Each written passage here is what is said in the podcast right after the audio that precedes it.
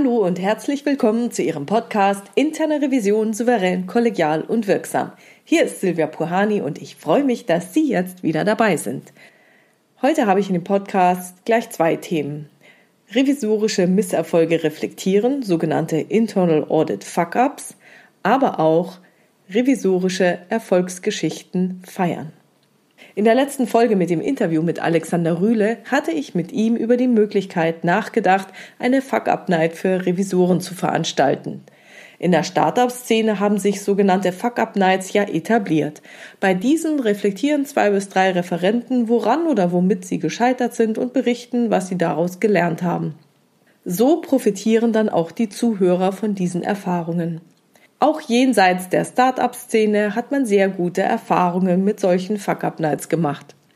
Wie Sie sich denken können, gibt es für unsere Berufsgruppe der internen Revision ein riesiges Handicap.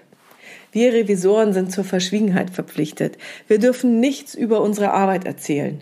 Denn wenn jemand unseren Namen kennt, kann er ganz schnell herausfinden, wo wir arbeiten. Und selbst wenn wir unseren Namen nicht sagen und nur bekannt ist, wo wir arbeiten, haben wir auch ein Problem. Denn auch dann kann das, was wir erzählen, in Zusammenhang mit unserem Unternehmen oder unserer Organisation gebracht werden. Und genau das darf niemals sein.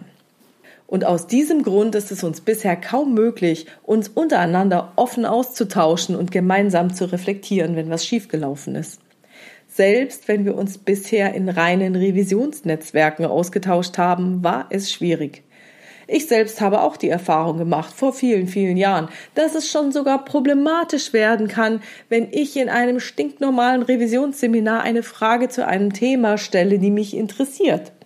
Spätestens, wenn der Blick des Referenten dann auf mein Namensschild fällt, auf dem oft sogar noch die Firma genannt ist, ist das richtig unangenehm.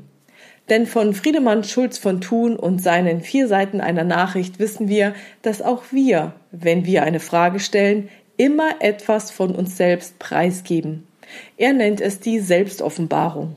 Wenn ich also diese offene Frage in einem Seminar stelle, wie könnte die interne Revision es denn angehen, das Gleichgewicht zwischen Markt und Marktfolge herzustellen, dann könnte mein Gesprächspartner einige Schlussfolgerung ziehen. Wenn mir Frau Puhani diese Frage stellt, dann ist das für Frau Puhani wahrscheinlich von Interesse. Es kann für sie aber dann nur von Interesse sein, wenn sie damit ein Problem hat, sonst würde sie mich doch nicht zu diesem Thema befragen. So, welche Rückschlüsse könnte dann jemand in Bezug auf meine Person treffen? Zum Beispiel, mein Gott, wieso geht die denn so ein Thema an? Weiß sie nicht, dass sie sich damit in die Nesseln setzen wird? Hey, das ist doch überhaupt nicht ihre Aufgabe, sowas zu tun. Wir kontrollieren doch nur, wir haken aus. Genauso gut könnten Sie ja Rückschlüsse in Bezug auf das Unternehmen ziehen, in dem ich arbeite. Ach, die haben ein Problem? Wieso hat denn die interne Revision da nicht schon längst eingegriffen? Hey, was ist denn das für ein Saftladen, wenn die nicht mal so was Grundlegendes auf die Reihe bekommen? Mein Gott, wenn der Markt stärker ist, dann haben die ihre Risiken nicht im Griff. Aber wenn die Marktfolge stärker ist, dann machen die überhaupt nicht genug Geschäft. Das wird mit den Erträgen dann nichts werden. Sollte man die Aktien dieses Unternehmens nicht schleunigst verkaufen? Es könnten sogar auch Rückschlüsse gegenüber der Geschäftsführung gemacht werden. Wieso hat der Vorstand das nicht im Griff? Genügt nicht eine Ansage des Vorstandsvorsitzenden? Was ist denn bei denen los? Wer hat es denn dazu kommen lassen?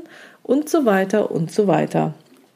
Und schon haben wir das Dilemma, dass uns etwas zwar brennend interessieren würde, wir aber unter Würdigung der Vertraulichkeitsklauseln und auch aus persönlichen Gründen viele unserer Fragen gar nicht stellen können und wichtige große Themen gar nicht angehen.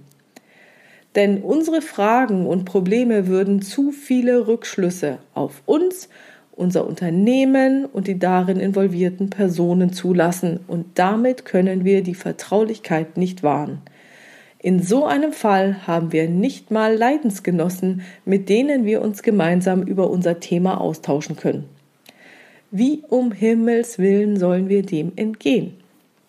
Sind wir jetzt dazu verdammt, erst jeden Fehler selbst zu machen, um aus unseren Misserfolgen lernen zu können? Nein, Ich bin davon überzeugt, dass wir Revisoren nur ein etwas angepasstes Format nutzen müssen, um eine vollkommene Anonymität zu gewährleisten. Das von mir angebotene Online-Format, zu dem ich Sie hiermit herzlich einlade, sieht wie folgt aus. Sie überlegen sich vorab, welchen revisorischen Misserfolg Sie mit der Gruppe teilen wollen – ich veröffentliche auf meiner Webpage www.puhani.com unter Angebote und in den Xing und LinkedIn Gruppen interne Revision souverän, kollegial und wirksam einen Termin mit entsprechendem Link. Sie klicken an dem Termin zur angegebenen Uhrzeit auf den Link und treten dem Live-Event mit einem Pseudonym bei. So weiß ich nicht, wer Sie sind und so wissen die Gruppenmitglieder nicht, wer Sie sind. Die Einstellungen sind so gewählt, dass Ihre Kamera von Anfang an aus ist. Ihr Audio ist ebenfalls auf stumm geschaltet. Mich werden Sie sehen und hören können. So können Sie teilnehmen, ohne dass jemand Ihren Namen erfährt und ohne dass jemand herausfinden kann, wo Sie arbeiten.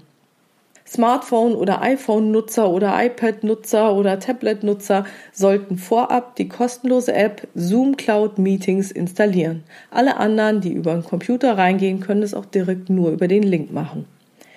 Sie schreiben mir dann über die Chat-Funktion das Thema Ihres Misserfolgs und ich lasse in der Gruppe per virtuellem Handzeichen abstimmen, mit welchem Fall wir beginnen.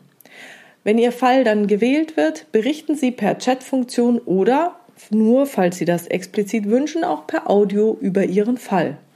Erstens, was hatten Sie vor? Zweitens, was ist passiert? Drittens, was haben Sie daraus gelernt? Und im Anschluss reflektiert die Gruppe dann gemeinsam den Fall. Das Online-Tool, welches ich dafür benutze, ist Zoom.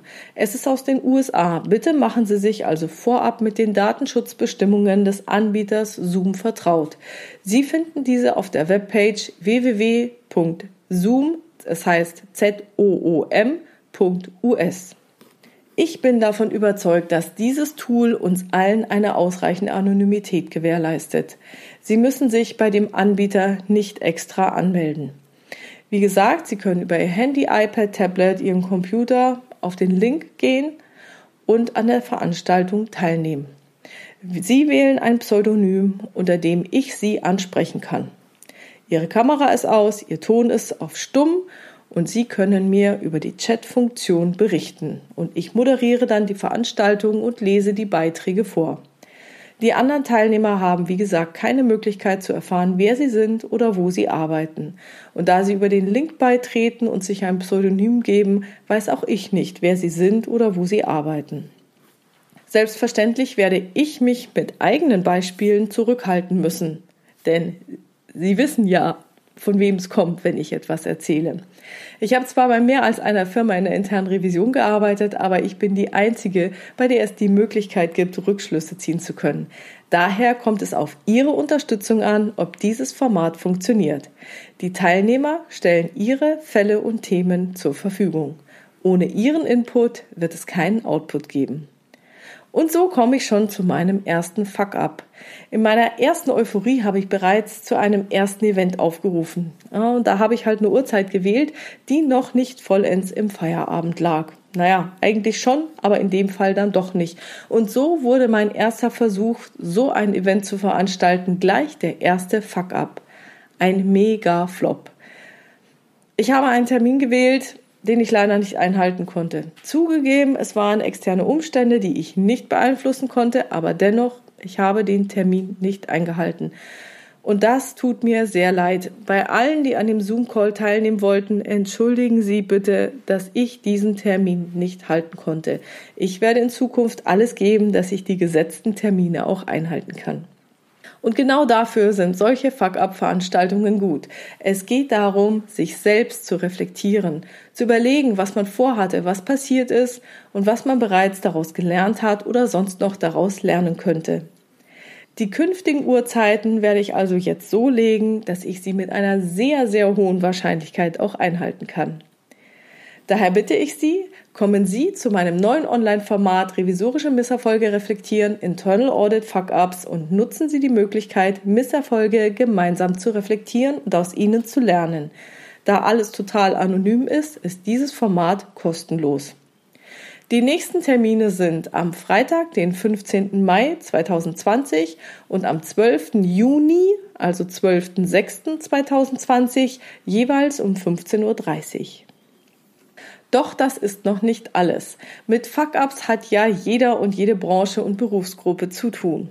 Keiner will gerne seine Misserfolge herausposaunen, geschweige denn deshalb noch belangt werden. Andere Berufsgruppen haben gegenüber uns internen Revisoren auch einen entscheidenden Vorteil. Sie können ihre Erfolge feiern. Nicht so wir. Denn was ist ein Erfolg bei uns? Unsere Erfolge gehen meist mit Problemen einher, die wir in unseren Unternehmen oder Organisationen aufdecken. Wenn es uns gelungen ist, Fehler, Risiken, Schwachstellen oder Sicherheitslücken aufzudecken, externe oder interne Betrüger zu identifizieren oder coole Maßnahmen zu formulieren, die unser Unternehmen wirklich voranbringen, dann sind wir nicht in der Lage, unsere Erfolge zu feiern. Und ich meine jetzt hier nicht dieses klein, klein, yay, ich habe hier ein bisschen was falsch gebuchtes gefunden. Ich meine die richtig großen Knallerfälle. Und das geht nämlich maximal revisionsintern im gleichen Unternehmen und möglichst innerhalb der eigenen Abteilung. Und diese ganzen Sachen, so, oh, ich habe es euch doch schon immer gesagt, wieso habt ihr nicht auf mich gehört? Auch das können wir nicht sagen. Wir erhalten weder Prämien fürs Finden noch werden wir dafür gelobt. Im Gegenteil. Was ich innerhalb der Revisionscommunity beobachten kann, ist, je größer unser revisorischer Erfolg ist, umso mehr Ärger bekommen wir potenziell. Feststellungen sollen verschwinden, Berichtstexte sollen weichgespült werden, die interne Revision wird auf einmal ausgelagert, weil der externe Prüfer oder der extern eingekaufte Prüfer weniger unangenehme Feststellungen trifft und so weiter und so weiter. Ich denke, jeder von uns kennt solche Fälle aus seinem Revisionsbekanntenkreis. Und wie sollen wir denn dann voneinander lernen, wenn es uns nicht gelingt, uns über unsere Erfolge auszutauschen? Ja, wir sind oft als Einzelkämpfer unterwegs. Und erhält man Gegenwind, fragt man sich manchmal, ob man nicht vielleicht doch zu sehr schwarz sieht oder ob die abstrus wirkende Argumentation der Fachbereiche nicht doch inhaltlich relevant sein könnte. Oft kennen wir keine Erfolgsgeschichten anderer Revisoren oder haben nicht immer das nötige Know-how für die Lösung der großen Themen, sei das die Methodik der Herangehensweise oder spezifische Fragen, die sich aus dieser Herangehensweise ergeben. Ich bin davon überzeugt, dass die interne Revision für eine gute Corporate Governance wirksam sein muss. Daher ist es mir ein riesiges Anliegen, dass jede interne Revision möglichst souverän, kollegial und wirksam ist. Ich möchte jedem Revisor und jeder Revisorin die Möglichkeit geben, gemeinsam mit anderen Revisoren Erfolge zu feiern. Daher werde ich von Zeit zu Zeit auch Termine für das Event Revisorische Erfolge feiern veröffentlichen. Und das von mir angebotene Online-Format dazu, zu dem ich Sie natürlich auch sehr herzlich einlade, sieht wie folgt aus. Sie überlegen sich vorab, welchen revisorischen Erfolg Sie mit der Gruppe teilen wollen. Ich veröffentliche auf meiner Webpage www.puhani.com unter Angebote und in den Xing- und LinkedIn-Gruppen interne Revision souverän, kollegial und wirksam die nächsten Termin mit entsprechendem Link. Sie klicken an dem Termin zur angegebenen Uhrzeit auf den Link und treten dem Live-Event mit einem Pseudonym bei. Und die Einstellungen sind auch hier genauso gewählt, dass Ihre Kamera von Anfang an aus ist. Ihr Audio ist ebenfalls auf stumm geschaltet. Und mich werden Sie, wie bei dem anderen Format auch, sehen und hören können.